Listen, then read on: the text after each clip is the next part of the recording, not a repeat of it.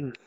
，Hello，大家好。呃，这一次的播客录制，我们邀请到了一位新朋友，叫 Kate。呃，然后他是听了我们上一期的与 Logan 的交谈，他有了一些新的问题，想要和我们一起探讨与挖掘。然后，让我们欢迎 Kate。然后，嗯，大家好，然后我叫 Kid，然后现在是一名平面设计师，然后今天也非常开心能够跟呃小林和 Logan 一起来继续去探讨这个话题。好，那今天就是主场就留给你们两位，我在旁边进行一些呃提问与补充好了。好，好，好，好，OK。然后我想先。呃，简单的介绍一下，就是为什么我会对这个话题比较感兴趣。然后，首先从我自身来讲，其实就是就非常碰巧，在前一段时间，就是呃，我我我我自身啊，就是发现我对于我的伴侣的一个衣物会有一些呃迷恋的情况，就是我我跟我之前的伴侣有交换过呃睡衣这样的，然后。因为我现在跟我的伴侣也是分开的一个状态嘛，然后但是我还是会穿着他的这个衣服，然后就是感觉穿着他的衣服的时候会让我联想到过去跟他的很多一些回忆的东西，所以在某种层面上，就是当我看到上一期的那个标题，就是穿着皮衣的时候像妈妈在拥抱我，其实我会产生非常多的共鸣。然后随着我自己发现了，有意识到我对这个物品的一个。呃，迷恋的这种这个这个这个事情之后，我其实也产生了一个疑问，就是我想知道我这个是一种恋物癖嘛？因为其实当时就是不确定嘛，但是脑海里可能有这个概念，然后我就自己到网上去搜，然后搜的词就是呃恋物癖，然后下面跳出来的内容很多都是。呃，新闻媒体的报道就是相对来说，我可能看到的很多都是一些比较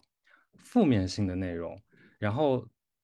就从从那个从那个点开始之后，然后我就对恋物癖就产生了一个好奇心，然后就我就在那段之后的一段时间里就一直在研究这个这个主题的内容，然后就也是机缘巧合就听到了。呃，上一期谈论这个话题的播客，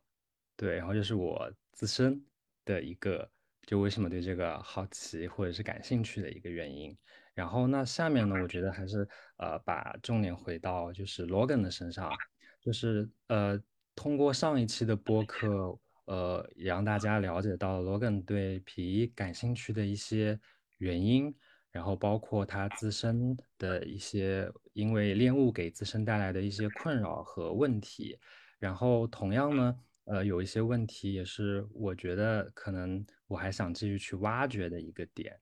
然后呃，首先想问一下老 n 你最近还过得 OK 吗？嗯，我最嗯，我最近过得还 OK 的。嗯，我是因为就是换了城市，然后换工作，但是因为最近是有疫情嘛。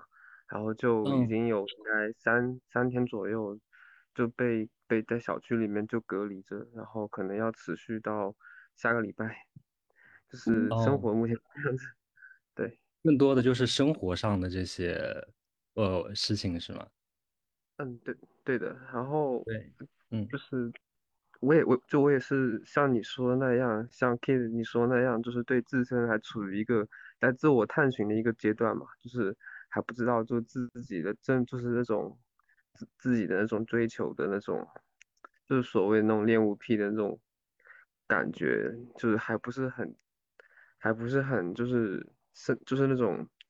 嗯，很能够完善的那种认识到自己的一些东西，所以也是在还是在自我探寻。嗯，那你那像你有。自身在就还是处于一个探，那你就是最新现在目前来说的话，呃，你是比之前更能接受你的这个恋物的状态，还是说你还是对自身的这个，你觉得它是一个困扰困扰着你的一个东西呢？嗯，我觉得有几个点吧，就是其其实的话，我生活是可以就是很正常的就是进行，但是也会有一些点，就是比如说。嗯，比如说我需要花花钱去购买的那种这个点上面，会比较让我困扰，因为就是会就是会控制不住那种购买欲跟购物欲，去想去买自己喜欢的那种，去满足自己恋物癖需要的东西。然后生活当中的话，还是很正常，就是会会会就是和朋友经常一起，就是我现在已经已经就是会把。我这个事情去说给我一些，嗯，就不是以前认识，但是新接触的朋友，就是去跟他们去坦白，但是比较少数，就可能是个位数，然后就是会和他们进行一些，就是一些一些一些交往，就是比如就是就是很正常的朋友之间那种交往，然后对于之前的一些朋友的话，我还是处于一个比较保密的一个状态，因为。因为毕竟就是圈子，就是会会会扩散开来，是我不希望就是在我没准备好的情况下会出现这种问题。对，然后嗯，大概就是这个这个困扰。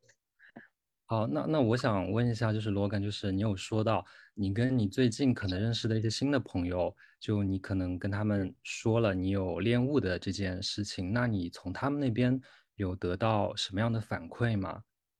嗯，大家都大家都是。我觉得，就我认识的朋友，大大家都是挺好的，就和小林一样，就是会，就是会理解我，然后，然后去支持我，然后，然后就是，这完全就是，很，对就是，像我就就我就感觉自己像是没有这种，这种困扰一样，就像普通人一样的，去可以和他们一起一起一起生活，一起交往，对，我也会觉得是很幸运。嗯，那像你的那些朋友，就是反馈给你的这些友善的态度，就会让你自身得到一定程度的缓解吗？会啊，就是会会觉得自己就是是被关爱的，就是就是这种感觉，就是很就很温暖。对，嗯，对，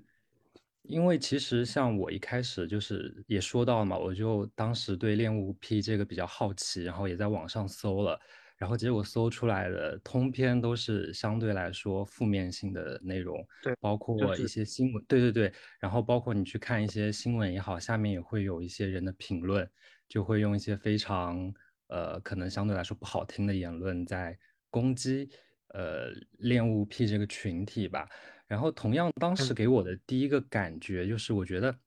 大家好像完全就是把恋物癖或者说恋物癖这个群体。当做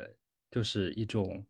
他们会用到一个比较严重的词啊，就是叫变态，类似于这样的一种很粗简单粗暴的描述。对，然后所以我当时给我的一种感觉就是，大众对恋物或者恋物癖这个接受度会非常的低。然后，但是同样，因为我之后我其实是做了相关的呃，就是调研，然后我做了一个调研问卷，就是关于。呃，恋物癖的一个大众认知度，然后以及接受度，然后这个调研呢，大部分啊，不过我我我采取到的一些样本的数据呢，基本上都是三十岁以下的比较偏青年群体居多，然后呃女性群体也比较多，然后那个问卷给我的一个最大的反差就是，我发现大家完全没有我们想象的那么难以接受，呃，恋物的这个。这个这个程度啊，就是大家对恋物癖，其实我觉得相对来说比我们想象当中的是包容包容性包容蛮多的。可能大概在我的调研当中，有将近七成的样子，他们是呃可以接受的。他们是觉得这仅仅是作为一个可能是类似于个人的一种爱好，或者是一个自己某方面的一个兴趣罢了。对，然后其实就像。但是，Kids，就是我想要询问的是，但是你在做这个调研的，就是调查的对象，他们是否都是你的朋友，或者是你朋友的朋友呢？就是会有一个这个信息茧房的这样子一个问题，因为我还是认为就是什么，就是我们大概我们是什么样的人，所以我们会交往到类似的朋友，我们类似的朋友也会交往到类似的朋友。而世界，我会有点认为是有点，二八定律的，就是有百分之八十的人，可能你没有办法跟他们，嗯，进行一些比较开放式的一些交谈。然后，但是百分之二十的话，可能就是你如果一旦是百分之二十的人的话，你身边的人可能都是百分之二十。对，我明白。呃，这个调研呢，我大部分投放到的平台是像豆瓣或者是微博，然后有小部分，仅占小部分是我身边的朋友，然后总数一共是九十七个人左右，所以有相当一部分大的比例是我完全不认识的呃网友。对，当然这个这个调研它肯定存在一定的片面性和局限性，但是我想传递出来的是，它也能侧面反映一个问题，就是呃。大众就是可能更偏向于青年群体吧，我觉得他们其实对恋物的态度可能不是像我们一开始想象的那样，就是都觉得是一个嗤之以鼻的这种状态，就是他们其实完全是觉得这个就是你个人的一个事情，就只要你不影响他人的情况，或者是没有触犯到法律，就完全是 OK 的一个事情。对，然后所以就是嗯，我也想传传递出来的就是可能。很多时候就包括可能 Logan，你也会就非常自然的，可能会因为身边的相关的讯息给到你的感觉，就是周围的环境可能会如果知道你是一个有恋物这方面的人，可能会觉得就大环境会非常的不友善。但是我我想说的是，我从这件事上侧面能够反映出来，就是大家的接受度可能没有我们想象当中的那么低，对，然后。所以就是，就像你跟你的那些新的朋友，他们也能对你表示出一些这些友好的态度，对，嗯，对，对我我觉得话，嗯，就是我知道你刚刚说的一些，呃，那种意那种那种意思，我我觉得话就是，就比如说，嗯，我是恋物癖，然后我这个恋物癖的一个一个情况会不会影响到我的朋友，然后。我然后我的朋友他，嗯，他我我跟他相互吸引的地方，或者相互，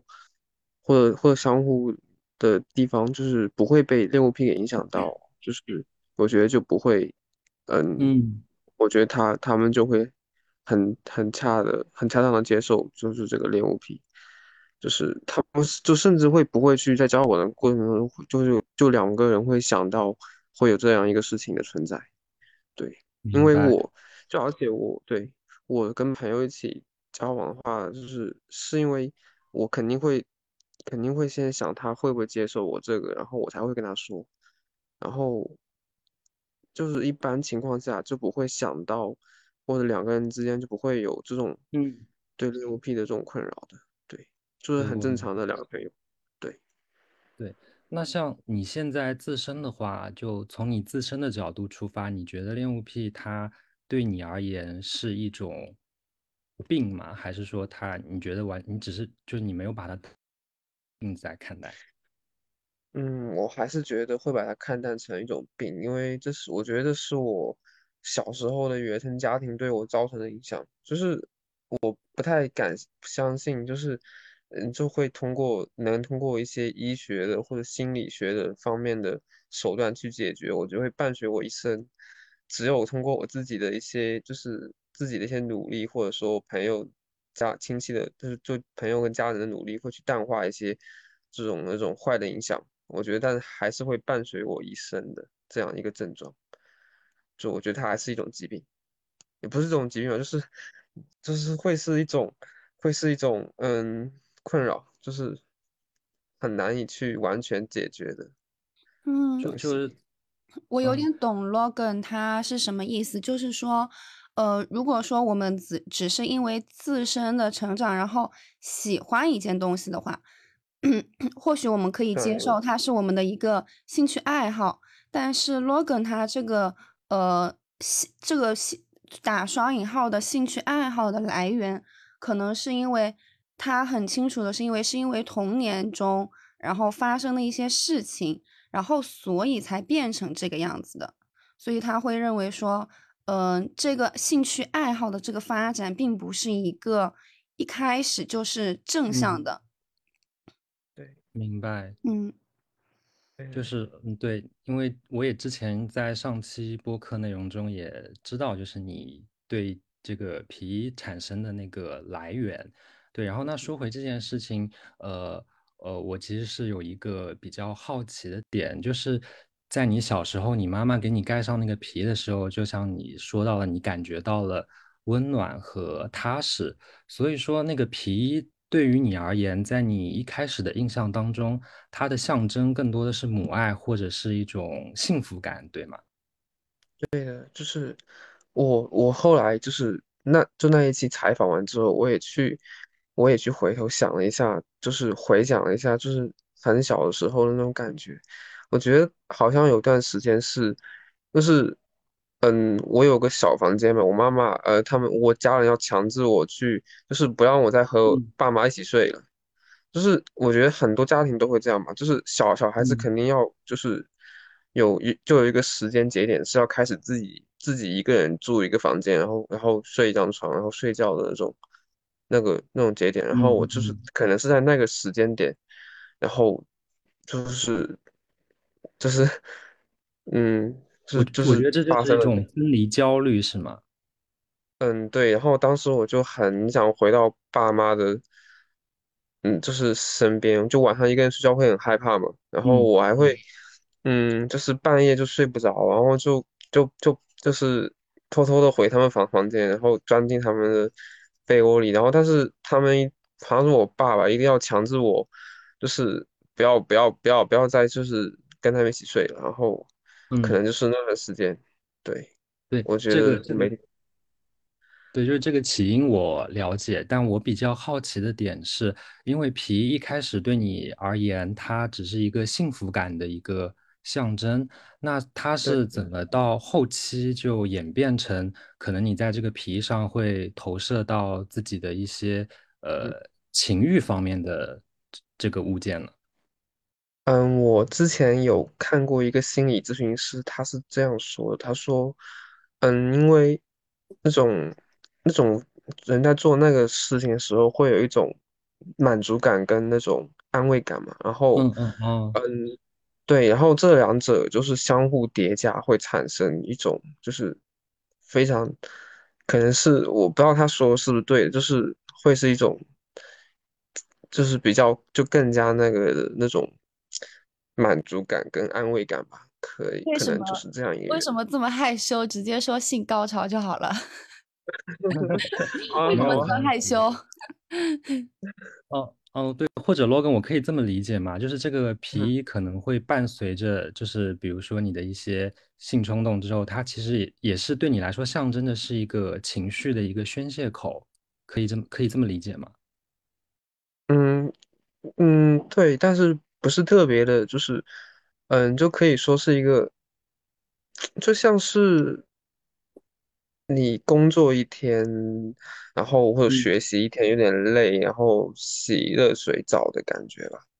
就是很 relax 的感觉，非常正常，非常正常，对。嗯，然后对，那我同样还有一个问题，因为就是呃，我之前也搜集到了有一些是讲恋物癖为主题的一些电影，然后其中有一部叫《白蚁》。是讲台湾的一个，是台湾的一部电影，然后它里面就是也是一个恋物癖患者，也是因为呃童年时期的一些阴影，导致了他就是会从就是从一开始会偷偷拿他母亲的一些内衣内裤，然后穿上，然后发展到他会越来越严重，就是会去拿别人不认识的人。然后，那个那个男主人公呢，他就是穿上那些就是义装之后，就是穿一些女生女性的那些贴身衣物之后，对着镜子自慰的时候，他的在电影当中啊，他的整个过程是非常的痛苦的，就是他一边自慰，但是他的神情就一边是非常的挣扎的，就是完全不是一个享受的状态。然后我想冒昧的问一下，就是你在呃穿上皮或者是在这个过程当中，你。在进行那些自慰的时候，你是完全是呃属于一种就是放松的状态，还是说你会有也会伴随着心理负担，甚至是不愉快的呢？嗯，我觉得那部电影虽然我没看过，但是我感觉得那应该是导演用来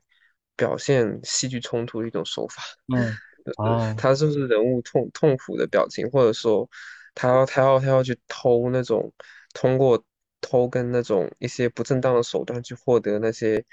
所谓的他的能满足他的那那些东西的时候，我觉得这是导演的一个表现手法。我觉得可能虽然我除了我以外，我不认识别的，就是就是这些患者，但是我觉得很大一部分人大家都不会去做一些对其他人不好的事情，因为对，嗯，大家都会有自己的一个生活方式，可能就是对这个症状的一些轻轻重程度也不一样，然后我觉得可能很大部分人都会像我一样嘛，就是就是会过好平常的生活，然后对，然后关于我就是那个的时候是怎么样的话，我觉得完全不会有痛苦的一个状态，就是嗯，那就是嗯，就是你还是是比较很嗯，是就是和平很就是和平常人的就是自慰的时候是一样的感觉，对，那像在你自慰完之后，会嗯有一些觉得你又又就是觉得你这样会会又会有一种在你自慰完之后会有内疚或者是觉得自己不对的这样的情绪吗？嗯，自慰完之后，对，我觉得嗯没有吧，没有。啊，那那我觉得。你会指的是闲着时间 还是什么？对，就我的意思就是说，你自慰完之后，你会觉得你用皮衣通过这个方式自慰，你会产生就是用皮衣自慰，重点是用皮衣，你会有不是有我不是用。皮自慰的，我我我我哦，我我知道那个意思啊，我只是呃我我会我可能会穿着，但是我不会我是那个意。思，我我刚刚表达没有表达清楚，对，我是你我穿着。皮衣的那个，嗯，嗯，对，然后我的话不会有那种负罪感，因为我觉得这是正常的。对，我已经习对。惯了。那我觉得这同样就反过来就回可以回嗯答你自己一个问题啊，就你你这一切都是正常的，你也觉得没有什么，自身也不会产生一些负罪感，他就就我觉得你完全就是可以放嗯松下来，就他对你来说可能真的啊就不算一种病啊。因为你在这过嗯程当中，你自己并没有产生痛苦，就你和普通人是一样的，所以反过来，我想问的就是，恋物癖之所以对你而言，你现在仍然觉得它是一个病的根源是是什么呢？嗯，就是我会不停的去买新的新新的皮衣，就是比如说，嗯，一个月买个几件这种，就是我觉得这是我，就是我的生活方式就会跟平常人有很大的区别，而且这种我觉得这种，哎，我也不知道该怎么说，反正就是会有会有些焦虑，就是会给我造成一嗯，些一定的焦虑，还是觉得你觉得？自己不是一个正常的人。嗯，可哦，然后是对这里，可是 logan，我每个月也会买衣服哎。对 啊，但是但是我买的是我买的是女是女款的，然后我平时穿的衣服是自己工作或者出去玩的时候穿的衣服都是男款的，但是哦有些是比较中性的，但是我买的皮衣全是女款的，所以我觉得自己就是有点就是有点这是哦，不正常的地方。对，所以你其实我觉得得更困扰你的是你穿女生嗯，的衣服。对。然后我这不是来上海了吗？然后我的前女友她在上海，然后我跟她还是很好的朋友嘛。然后我周末的时候有偶尔周末的时候会和她一起一起约嘛。然后她也会问我一些这个方面的问题，因为她也很关心这个。然后就是也会就这种情况也会让我更加困扰，就是我觉得我可能无法像她。像他所期望那样，就恢复到，就是就是恢复到正常的一个和正常人一样去改变这些，所以这也是我的一个困扰。嗯然后我的话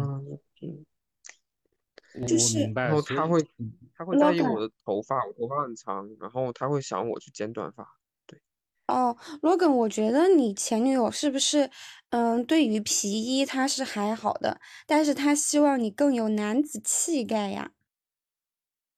对的，他希望我就是像正常男的一样，就是吃胖一些，然后就是不要养那么长的头发，然后，对，当然对皮衣他也是有很大的希望让我去告别这些东西。嗯嗯。嗯，我这边听下来，我觉得可能对于 Logan 现现阶段而言，他依然会觉得恋物对他产生的困扰。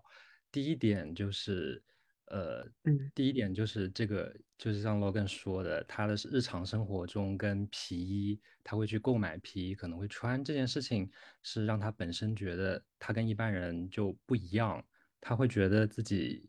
是会觉得像异类的这种感觉，然后第二点很重要的一个原因就是，呃，恋物这可能是一其中的一个原因，影响到了 Logan 本身的一个亲密关系。如果可能，Logan 觉得没有这个恋物癖，他可能跟他的亲密关系之间还会未来有更多的发展。我觉得是这两个因素使得。Logan 现阶段依然会觉得恋物是对他而言是一种病，然后可以这么理解吗？Logan？对的，对的，大概是这两个最大的一个原因，最大的原因就是这两个。对，那其实我想换句话说回来，这其实背后我觉得我能看到的一个现象就是，其实你可能害怕的并不是恋物这件事情，而是你害怕的点是你可能会跟别人不一样。你害怕你会被排除到那个正所谓的社会正常范围之外，所以你真正害怕的点是这个吗？嗯，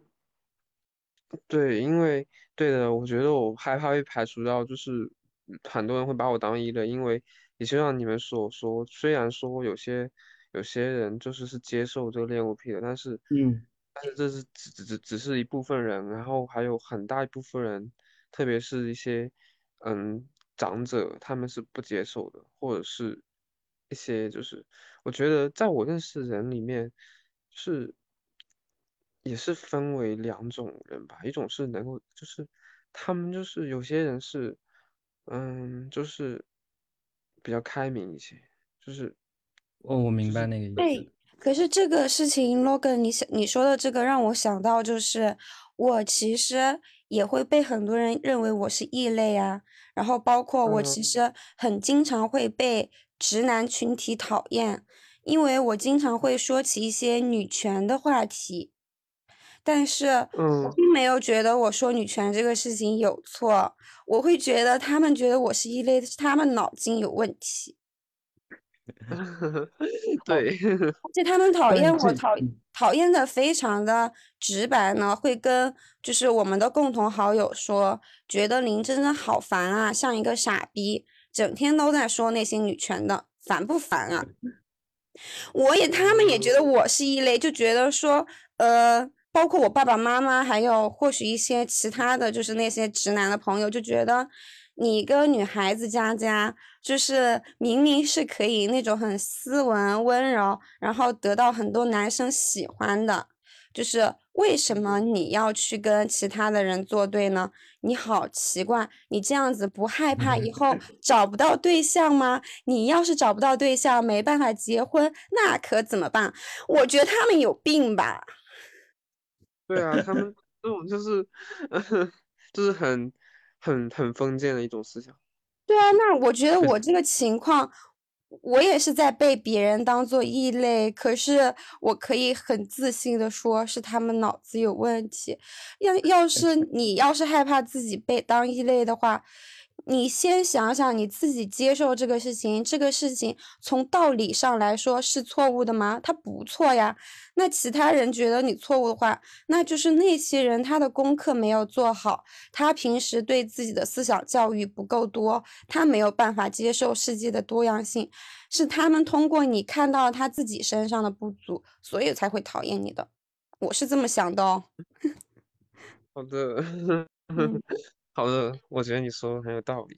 嗯，但是，但是我有一点是想要补充的，就像小林刚刚说到的，有一些不一样的点，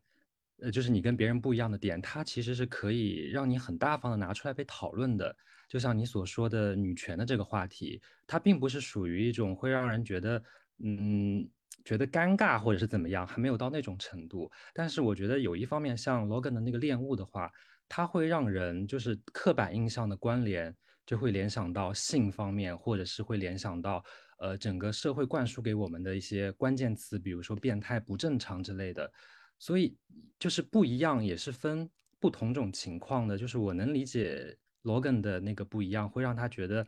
呃这么的难以去表达，是因为这这个话题它往往还伴随着一种性羞耻的感觉在里面。然后包括恋物这个话题，在国内本身，我觉得现在还是处于一个相对来说带有一点灰色地带的这种感觉。我就是就像恋物这个东西，我觉得。就是为什么大家大众都会认为这是羞耻的？我觉得还是因为那些呃传统的那些媒体报道的那些记者，他们在使用自己的一些偏见的语言去塑塑造了这么一个呃媒体的环境。我对这个事情我是有点生气的。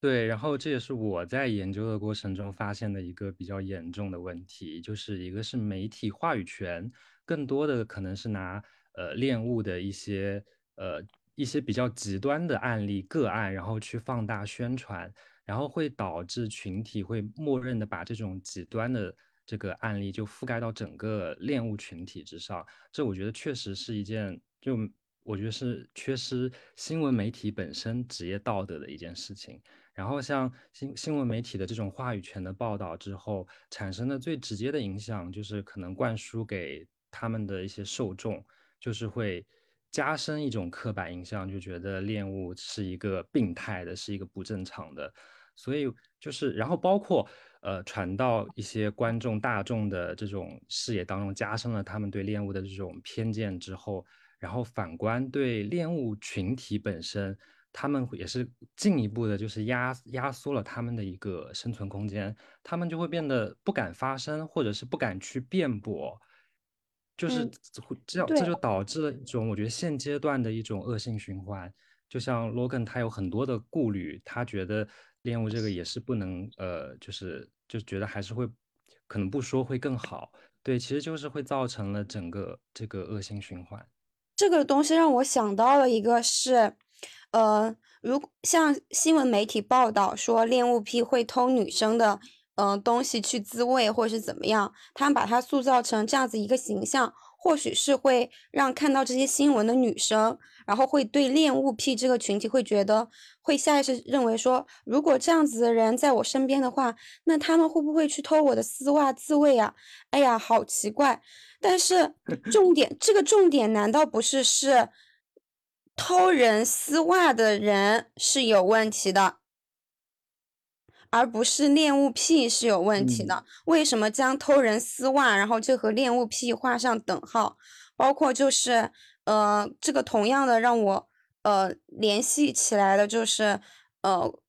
就是。国内之前有一些讨论，就是说跨性别者是不能够进入女生女女厕所的，即使你是男跨女，你已经跨了，可是女生还是不让你进女女厕所，女生还是认为你是男生，而男生就是有可能会在厕所里面去偷拍女生上厕所的。可是这个东西错的，难道不也是拿手机去偷拍别人的人吗？把这些人抓起来，他们去局子里面蹲一下，教育一下呀！明明是教育他们呀，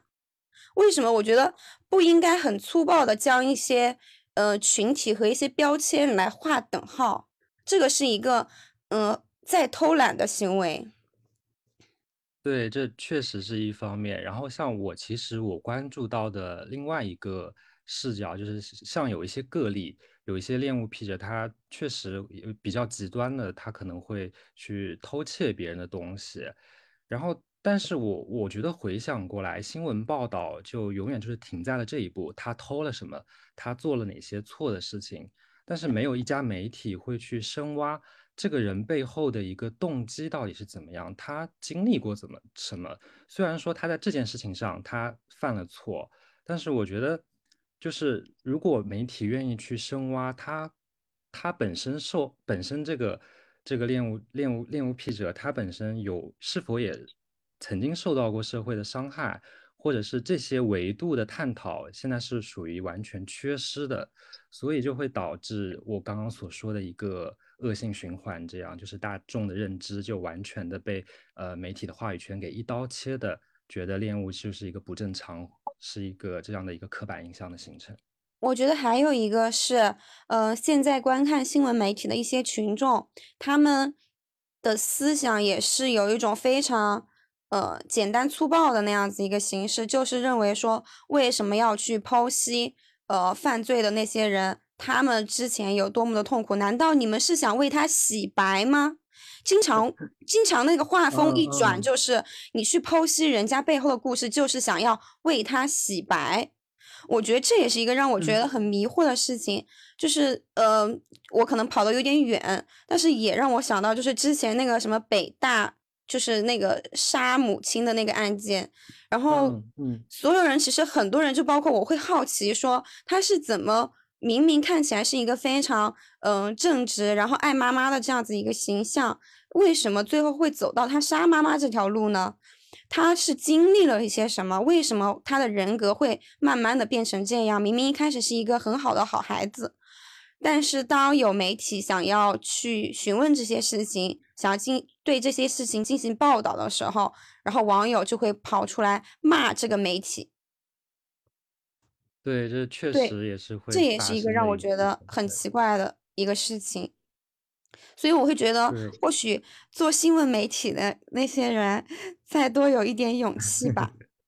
我觉得，我觉得肯定就是在其中的一些人，肯定也会像，呃，我们这些门外汉，或者是一些比较有那种，嗯，理想化的人，我觉得肯定也是会有在那种媒体行业工作的。那，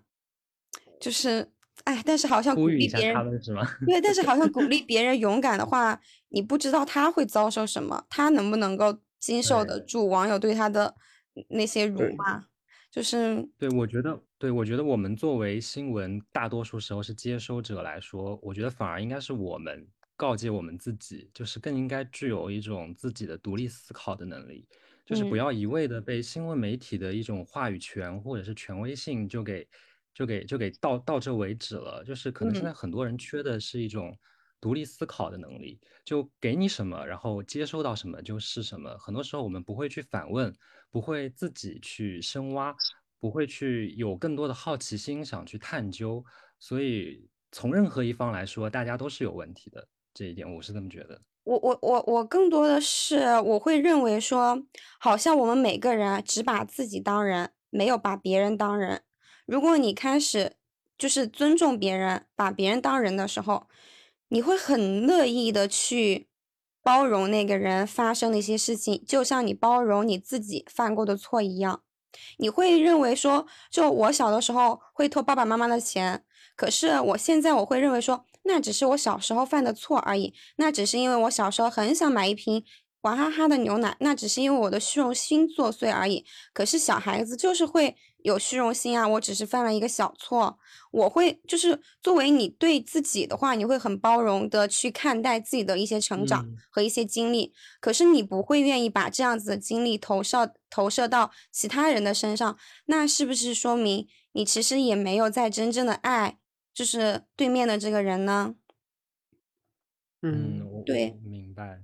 这是我的一个想法，我会包括我会认为，呃，如果新闻媒体人想要对一个群体或是一个人进行报道的话，那么你首先你需要做的一个是对人家是有一个基本的尊重，而我会认为基本的尊重并不是说你巧言令色，你说出一个多么呃看起来政治正确性的话语。而或者是把自己包装成一个说你是一个很有开放性的这样子一个思想，那你做的这些事情，其实你也只是爱自己，你给自己塑造一个人设。但是你真正的要去尊重别人，难道不是说把自己的想法清空为零，然后去听对方在说什么，如实的经。通过对方的那些说的那些话，再来进行一些分析，或者是说你想对他一些帮助的话，也应该是通过基于这个人，基基于这个群体，他们最需要什么来给到他们。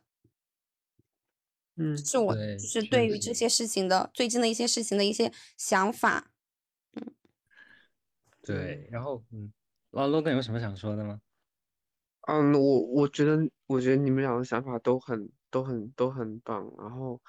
我觉得现在新闻媒体是一方面吧，然后还有就是就是那种就是心理学，我觉得也有也有也有一方面，就是因为我之前不是有去有就有就有去寻找心理医院去去把这个当成一个病去治去治愈嘛，我找的是深圳的康宁医院，然后但是在预约预约预约的过程中，我发现他那个门诊就是很少很少很少。就是那个心理医院很少有，就是关于，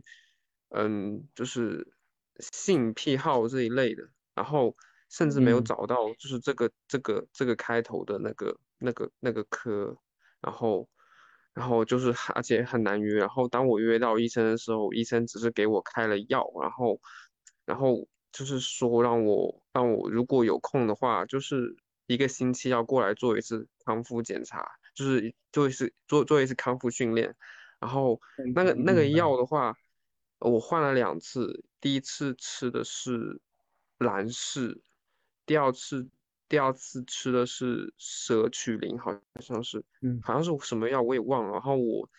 吃的第一种药的时候就很痛苦，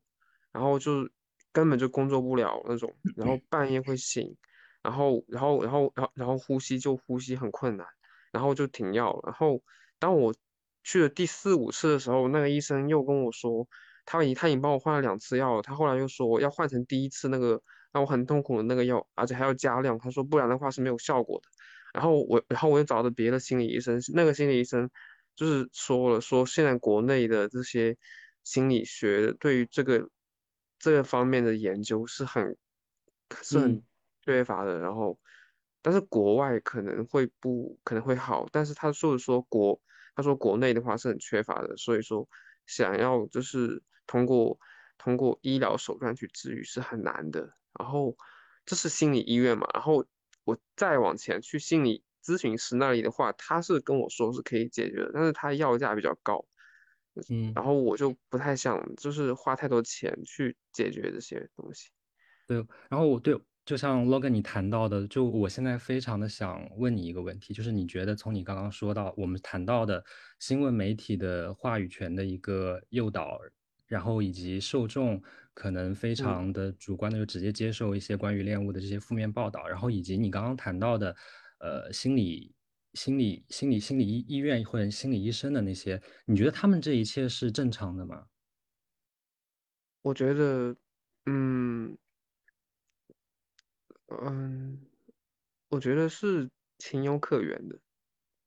天哪，我觉得你真的很善良，你还会觉得情有可原。对，我觉得就是对，就是你没有觉得你周围的一切对于你这个处境来说，他们都是不正常的吗？新闻媒体他们就应该公正如实的去报道一些事情，受众就应该有自己的思考，然后心理医生就是应该他要去做各种哪怕是偏门的。关于性学方面，他就是应该有这个东西的，就是你你你，就我觉得你真的很善良，太善良了。就我想说的，我就是因为我觉得，我觉得这些东西都和都和他们的一个就是。就是效果，就是他们他们做一件事情，他们所得到的回报是挂钩的吧？就是比如说，嗯，就是恋物癖这一，就是如果是一个心理医生，他去考了这个这个专业的一个一个，他去做了这专业的一个研究，或者说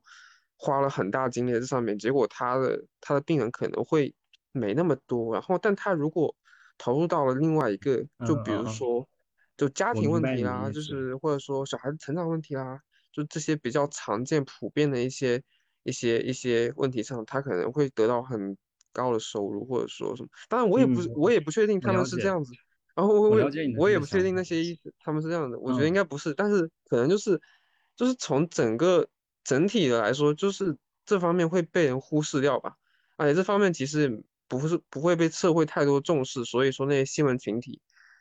他们也不会，但是我觉得新闻局主要来说，他们还是因为在我的印象里面，媒就媒体他会跟着流量走嘛，就是嗯，对，对，这是方面是就不会给他们带来一些正面的流量，就不会被重视。你真的好善良啊！啊，是吗？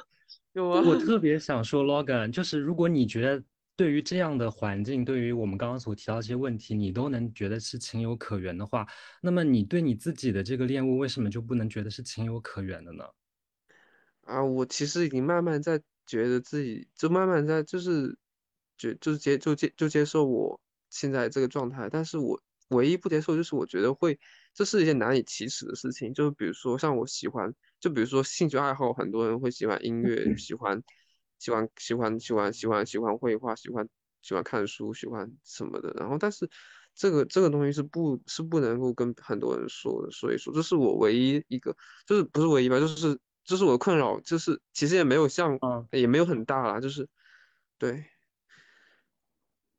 我我我明白，但是你所说的恋物，它确实是一个兴趣爱好，只不过这个兴趣爱好可能是性方面的，但大家也就是。对，就你能这么想，那我觉得其实就是 OK 啊，就是每个人或多或少都有自己的在性方面的一些可能会是不一样的爱好，或者是怎么样的，就是这个正常与不正常与否，我觉得真的很主观，是一个是一个字很私人的事情。就其实我也一直想表达的就是，嗯，很多时候可能我们大众会也想或者说去呼吁，就是能够接受一些。呃，小众群体，或者是想要营造一个包容性的社会，但很多时候是有一个问题，是你作为一个小众群体的之一，你自己能否接纳你自己？我觉得这是很重要的一点，就是别人帮你在说再多，或者是想给你再多的关怀，但是如果回到你自身，你自己都不能接纳你自己，肯定你自己，那我觉得其实就是一个继续的一种恶性循环的状态。嗯，对，对的，对，而且我觉得就是有还有一件事情是我比较注意的，就是一个就是担心害怕跟别人不一样。但是我觉得，就我想说的点就是，这个世界上有太多太多的规则了，各种的社会道德的规则、法律的规则，各种各样。因为人是一个社会性的动物，但是。面对这么多一切的规则的时候，我们每一个人在生命当中都有可能会变成某一方面的少数群体，这个是没有办法避免的事情。在你身上可能是恋物，你觉得是少数群体，在投射到每个人身上，在他们的生命当中，他们都会在某一刻成为一个少数群体。就对，对，就是，嗯。就是我觉得这就不用太过于的担心，就自己跟别人的不一样。就是像我自身来说的话，我我觉得我也有很多跟别人是不一样的地方，包括可能在呃上学的时候，我觉得自己也不是一个很合群的人，或者是我的一些呃兴趣爱好或者是怎么样的，我觉得我都不是属于会跟大众一样。但是我我我个人来讲啊，我从来没有觉得他们会成为我的负担。我会换一个想法讲想，就是我觉得我的那些不一样，就是我的一个独特之处，他们才构成了现在的这个我。就是这种不一样，有的时候他你跟别人的不一样，不代表你就错了。他甚至你可以，我觉得你可以换位思考，它不是一种你不正常，而是你身上独特的一个地方。就像你可能会对呃这个皮衣很感兴趣，但你有没有想过，就是你。就换换个角度思考，你你能你都能从皮衣身上发现，就通过你的五感，就发现他们的独特之处，你就不觉得这难道就是从某一个层面上来说，就是你的一种天赋吗？就是我觉得有的时候，我觉得我们应该换换更多的角度去思考有些问题。这个我想到就是 Logan，就是你会觉得我是一个性格很开朗，然后很积极向上这样子一个女生，可是我前男友觉得我是个疯子，哎，就是我那么对啊，我很喜欢的一个人会觉得我我的性格是有很大的问题的，但是其实他认为的那些问题，其实就是之前被他喜欢，以及是我现在被别人喜欢的点。那可是他觉得有问题的话，那我就觉得说，那好啊，那就分开呀。那我也应该和他分开，对不对？就是就是你如果把这个问题你放在我身上，你会觉得这个人怎么可以这么对小林？然后包括像像你会认为我之前跟你谈到，就是说我在街上看到什么集装箱，或者是包括我刚认识你的时候，我会对你们产生很好奇。然后我好奇的方式，我就是直接去问。但是像我前男友，包括会是一些我其他的朋友以及家人，会认为我这样很冒犯别人，会觉得我为什么一直在给别人添麻烦。可是，嗯，这不就是我的好与不好，它共同存在的吗？那关键就是看我的那个人他是怎么看的。我不可能改变成一个所有人都认为我是正常的样子，因为本来我就算是正常的，也会有不正常的人认为我是不正常的。是关键在于那个人怎么看，和我没有关系。我其实觉得，对，这是一个，嗯，就是。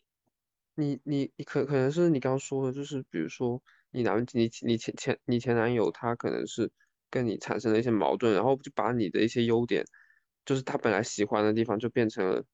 就是不喜欢的地地方，就是我觉得每个情侣都会这样，对，很多事情侣都会这样，包括我觉得你前女友哎，你前女友她就是现在说希望你剪短头发，或者是希望你有男子气概，或是等等的。我甚至我也觉得说，他之前喜欢的就是喜欢你温柔，喜欢的就是你身上没有那种臭男人、臭男人的味道。可是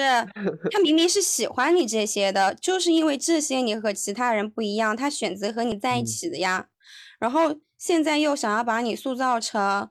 和其他男人一样，我觉得这是让我觉得很困惑的一个地方。嗯，对，我觉得，嗯。不过我可以理解，就是你又理解罗哥，你又理解，你 永远都在理解别人。没有啊，就是嗯，没真我真的没有，就是你想的那么，就是那么善，那么那么善良。其实我觉得很正常啊，就是会会会这样子，就是嗯，可能每个人都犯都犯过一些错吧，然后也有过一些，就是每个人都会有一些误解，就会就会这样子。但但我对于我前男友那那那这个行为，我是认为认为他很自私的，就是，呃，他一开始喜欢我是被我这个地方迷上，然后他后面他想要把我改造成他认为是好的样子的时候，其实仅仅只是在满足他希望有一个什么样的女朋友。对，其实他只是更爱他自己。对他只是更爱他自己，他想要什么样子的女朋友，我就觉得那你去找那样子的女朋友好啦。可是他又喜欢我 身上独特的地方，包括我认为他现在也是喜欢我的，可是他还是，嗯，就是我觉得这一方面是让我觉得很困惑的一个地方，就是让我觉得我没有在被真正的当做一个人来被爱，只是在。只是我和他进行一个关系之后，我从林真真变成了他的女朋友，这不是很过分吗？对，对他他，我觉得，我觉得谈恋爱就是一定要就是喜欢就是那个人的，就像以前说的，喜欢他的优点跟缺点嘛，就是要就是而不是只喜欢他的优点。对啊，这一个方面就是我也觉得你其实换到我身上来的话，你可以。呃，知道应该我应该要进行怎么样子的恋爱，以及我要选择什么样子的人。可是换到你自己身上的时候，你就会想说，嗯，可是他这么想也是有道理的，他是怎么样？你觉得我前男友有道理吗？嗯 嗯，对。如果就是 你不要觉得说是因为自己的这个性癖，所以导致呃。没有办法和别人进入到一段亲密关系，其实仅仅只是因为你的性癖在帮你筛选什么样子的人可以和你在一起。对，嗯，我觉得这个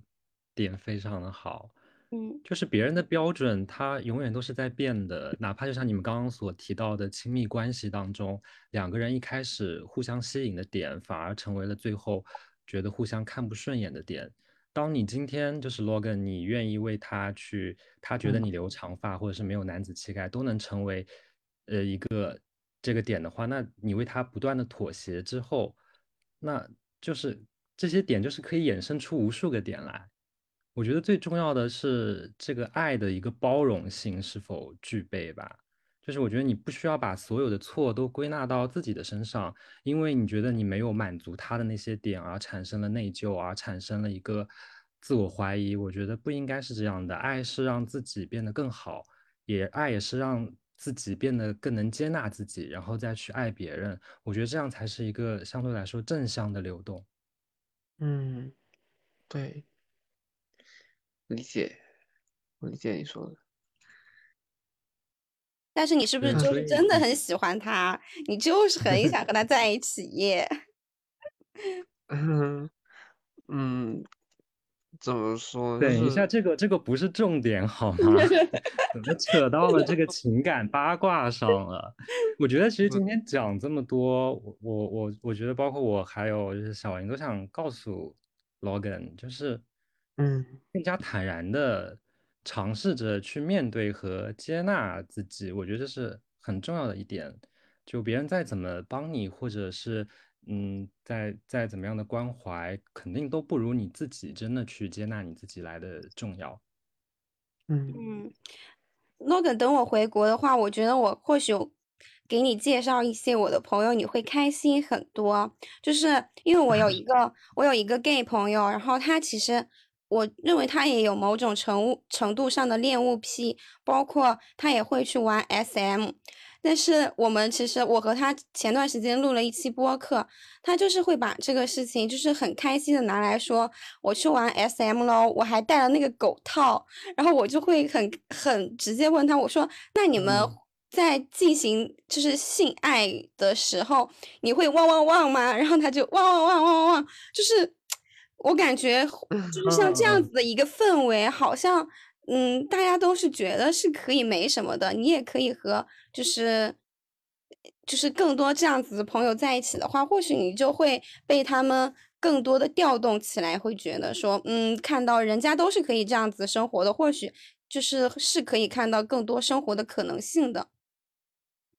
嗯，对我我我觉得像那个小林你刚刚说的这个例子，其实可以很好的说明一点，就是当一个人他非常坦诚的去表达自己的。隐私或者是他那方面的欲望的时候，就他的那个坦诚，反而会让对方，我觉得如果是我的话，我听到他愿意把这些性方面的事情就非常坦诚的分享出来，我就觉得很勇敢，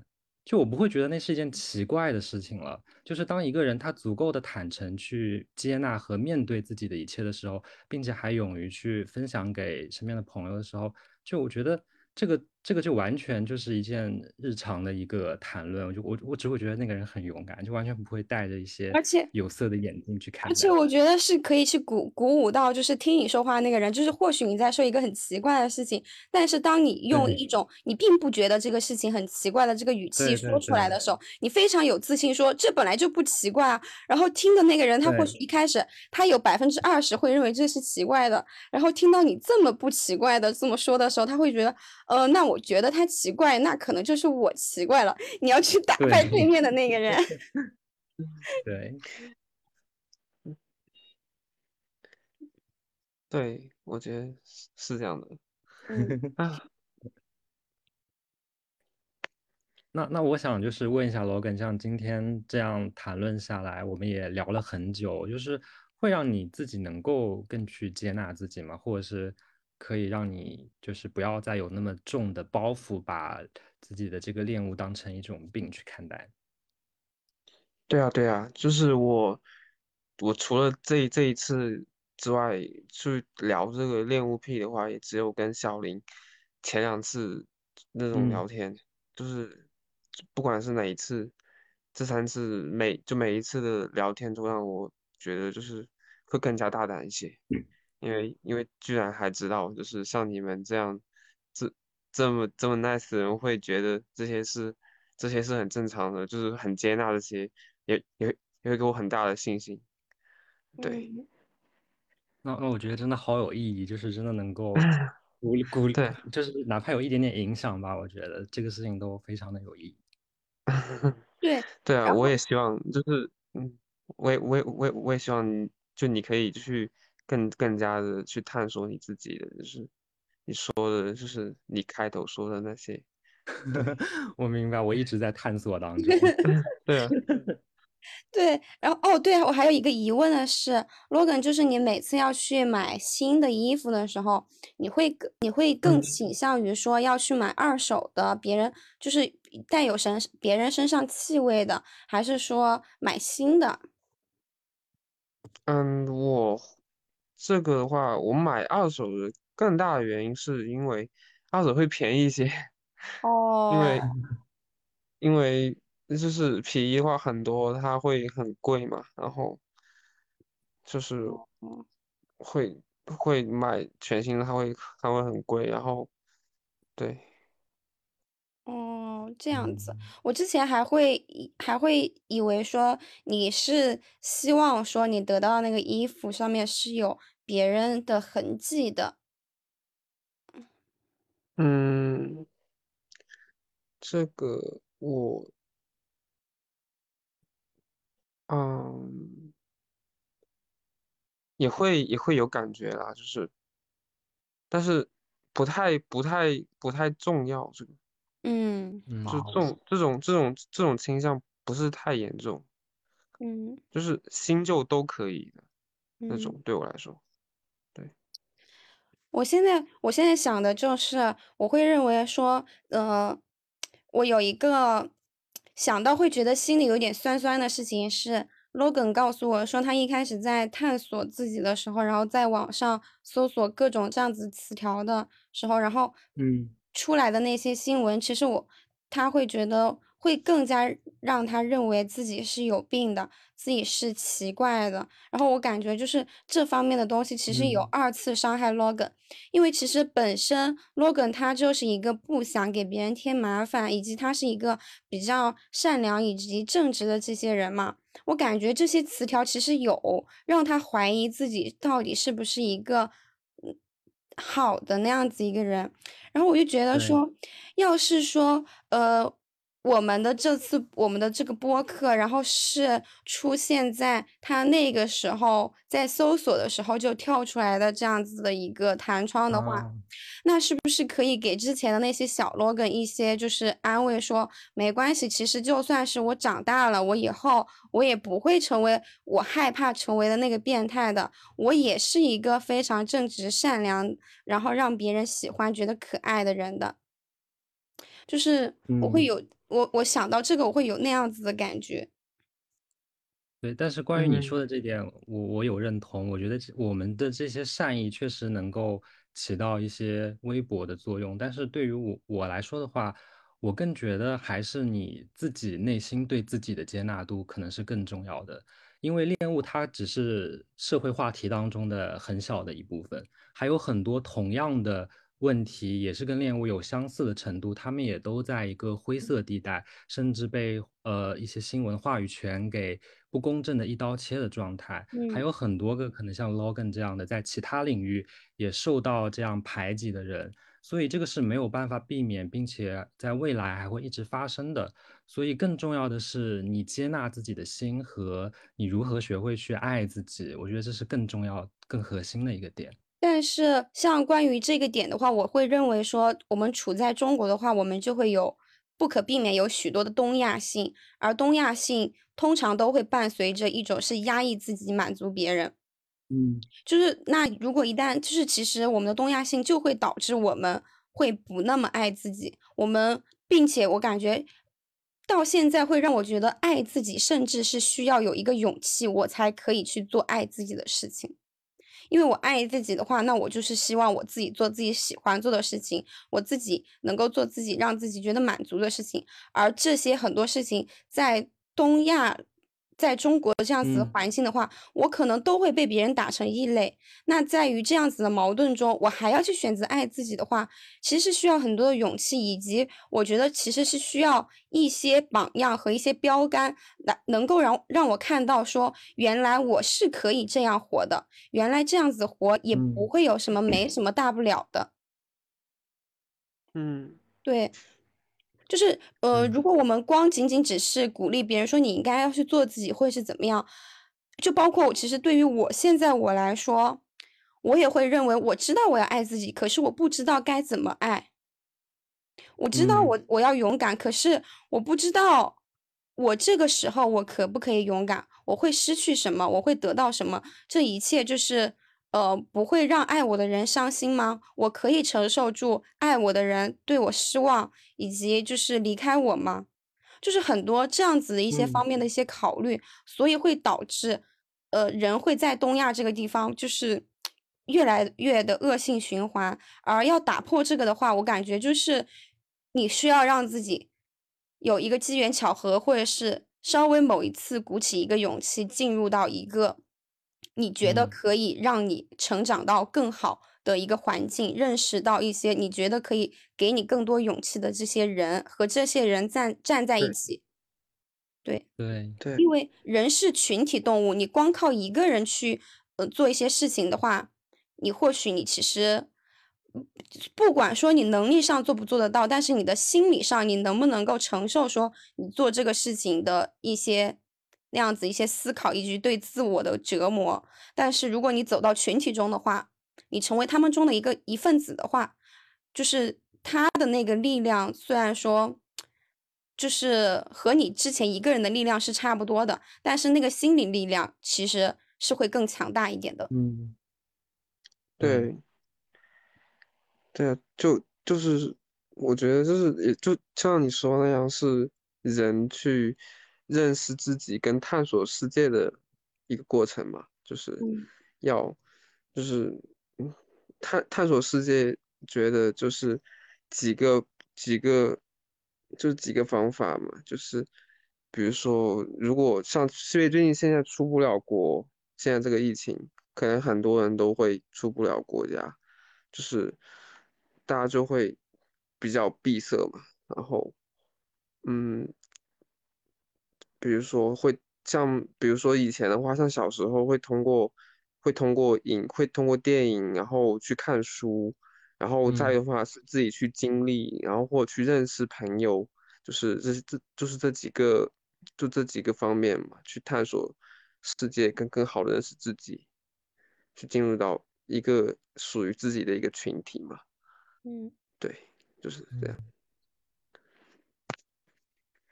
这件事，我感觉这个是，嗯。我其实感觉，其实很多议题，其实讲到最后，包括我之前去探索跨性别的问题，包括民工的问题，我感觉这些所有的这些问题，其实回归到最后，都会变成一个老生常谈的，就是尊重别人这个事情，就是尊重别人这四个字，我们每个人都知道要尊重别人，但是好像都没有学会要如何去尊重，而且我我觉得我还想，嗯，对。你可以你说吧。我还想补充补充一点，就是除了说这些问题的本源，一个是尊重的缺乏，我觉得还有一个点就是一种无知性。就是奥斯卡·王尔德曾经说过，就是恶大莫过于肤浅。就是很多时候，大家对某一个群体或者是某一种现象的偏见，真的来源就是无知。然后因为无知会把一些。群体一些小众群体，或者是有一些特立独行的群体，把他们标榜，或者是把他们符号化为一个异类。就是其实大家只要愿意自己去了解，自己去发掘，就这个无知是可以打破掉的。就是不要做一个就是无知的乌合之众。对。但是这个东西，我会觉得。这也是一个让我觉得很困惑的一个事情，就是我发现，就是不管是，呃，在国内的中老年人，以及其实很多的大学生，经过了那么多的教育，但是我会觉得中国的教育系统中好像是没有把思辨这个东西带进去的，就是我感觉思辨的这个一个想法。就是才会导致说你对一个事情是会感到好奇的，就是人家给了你一页这个纸，你难道不想看看纸背后写的是什么吗？以及这个纸的来源是来自于哪里？然后写这张纸的这个人，他说的东西他是权威性的吗？他有带入进自己的偏见吗？他引入的这些概念到底是正确的吗？这些所有的这些东，这张纸上的东西都会影响到我们对。这一件事情的判断，哎，而我们如果想要追求我们对这件事情的判判断是准确的话，难道不就是应该要把我们看到的这些东西尽量的去还原为真相吗？但是我感觉就是我在认识的一些大学生，还有国内认识一些朋友，他们就会认为我想的这些东西想太多了。嗯，对对。确实，这这我觉得这不仅是思辨教育的一个缺失，然后包括像爱的教育，然后性的教育等等，嗯，它其实更多的那些抛开所谓的学习分数之外，这些这些东西，这些爱的教育或者性的教育也好，才是构建起一个我觉得能称作上是一个合格的在社会上的人的这些教育，我觉得这一部分也是很大缺失掉的。嗯，对。唉。任重而道远，而且包括我会觉得我处在一个一直在探索自己的一个阶段，我感觉我算是一个比较用力去做这些事情的人了，但是我仍然会发现自己的身上就是对于爱的一些不足，包括包爱别人会是爱自己，包括就是对一些东西其实也会有一些先入为主的一些狭隘性。只不过是会在之后的路上慢慢的纠正，但我还是会对我之前最一开始产生的那个狭隘性感到抱歉。确实，就是每个人可能都身上无法避免掉的自身的局限性。就我觉得，起码我们在不断的探索，在不断的修正自己，也在修正过去，也在不断的在那个领域去深挖。我觉得其实做到这一点就非常不错。嗯，所以呃，也也希望 Logan 就是在任何有呃想要想要聊天或者是想要诉说一些东西的时候，我们是很乐意做你的倾听者的。而且我会认为说，嗯，就是说出来，真的会是一个让自己。就是好受很多的一个途径，而且听到别人跟你说什么，也是一个，嗯，可以认识到更多可能性的一个途径，所以不用害怕，找到一些善良的人和他们待在一起就可以了。好的，好的，对，谢谢谢谢谢你们这样子。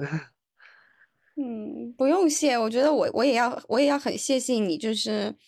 嗯。就是每次和你聊天，其实我也有学到很多，以及我也有在修正自己的很多。我感觉是一个互相学习的阶段。嗯嗯，好，那嗯，K 今天还有什么问题吗？呃，我我没有什么问题，但是我最后想再说一句话，就是像 Logan，可能你觉得自己是一个小众群体当中的一员，但是。这个小众是放在中国那么庞大的一个人口基数之下的，所以同样，换句话说，在中国任何一个小众群体乘上这个人口基数之后，都不是小众的。而且，我觉得在你的身边，真的会有愿意去包容、去尊重你的人。就想告诉你，你不管身在哪一个你觉得自己是呃被小众或者是被孤立的圈子当中的时候，你永远都不会是一个人。对，然后这就是我想说的最后的话。嗯，对，谢谢你，谢谢你。对，而且 Logan，我觉得这个他说的这个也也也让我想到一个，就是如果你害怕一个人不害怕别人不尊重你的话，你其实你要想想，不尊重你的那个人才是错的耶。为什么要因为别人做错了事情，然后来就是苛责自己呢？你只是在做一个自己想做的事情，你自信大方，你你善良开朗，这明明是你的一个很好的东西。然后别人拿这个事情来攻击你的话，那就是那个人不对呀，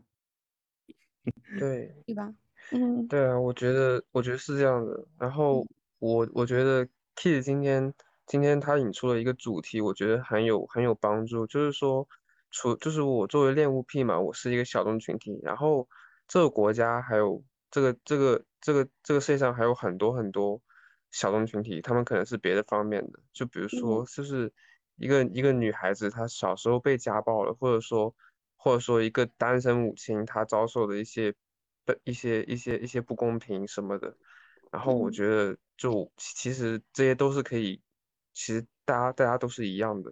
每个人都有都有都有都都有自己比较弱势的一方，都有自己的一些伤一些伤痕，就是。